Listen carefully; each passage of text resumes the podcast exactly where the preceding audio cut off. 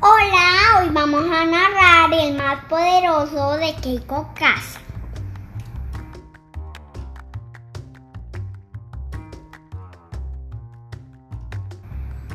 En lo profundo de un bosque había una corona de oro sobre una piedra. Un día tres animales descubrieron la corona. Esa corona es mía, dijo el oso. No, esa corona es mía, dijo el elefante. Esperen, esperen. Ahí dice, para el más poderoso, entonces soy yo, dijo el león. Entonces se pusieron a discutir y a discutir. Y el elefante dijo, no señor, entrégame mi corona. Durante mucho tiempo estuvieron los animales discutiendo y discutiendo, hasta que se acercó una viejecita. Los tres decidieron asustar a la viejecita y saber quién era el más poderoso. Se escondieron en un arbusto y el león saltó. ¡Santa cielo! ¡Me asustaste mucho! dijo la viejecita. Después saltó el oso. ¡Santa cielo! ¡Me asustaste mucho! dijo la viejecita. Y después el turno del elefante. Sopló el elefante. ¡Santa cielo! ¡Me asustaste mucho! dijo la viejecita. Entonces discutieron y discutieron.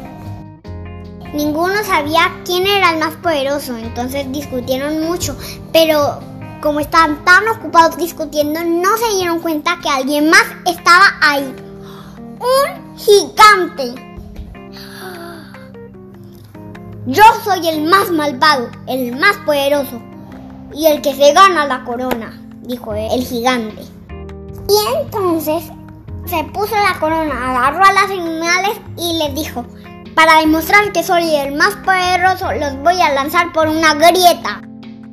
Y los agarró muy fuerte y gritaron. En ese momento se oyó una aguda vocecita. Jorge, Jorge. El gigante dio un salto y soltó a los animales y cayó al suelo. En el frente del gigante más poderoso, más malvado y el que se ganaba la corona estaba más que solamente la viejecita. Jorge, ¿cuántas veces te tengo que decir que no molestes a los indefensos animalitos? Dijo la viejecita.